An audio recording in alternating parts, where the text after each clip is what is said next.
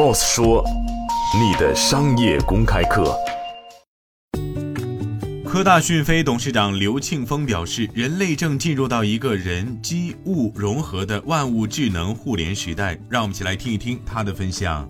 人机物万物融合的万物智能互联时代啊，这个万物智能互联显然前端要能听会说，因为很多设备没有屏幕了，很多设备离我们一两米之外来进行沟通。以今天的人口老龄化的速度，十年或者二十年之后。如果没有人工智能陪伴机器人进入家庭，我们的晚年生活将会很难有幸福而言。机器人进家庭，怎么可能每一次都用手去触摸它，去键盘操作？一定是人跟人一样的交流。所以以语音为主，以触摸键盘为辅的人机交互时代正在到来。而这个领域中，我们中国应该在全球从核心技术和产业应用上，我们已经不光不被卡脖子，其实是走在全球的前列。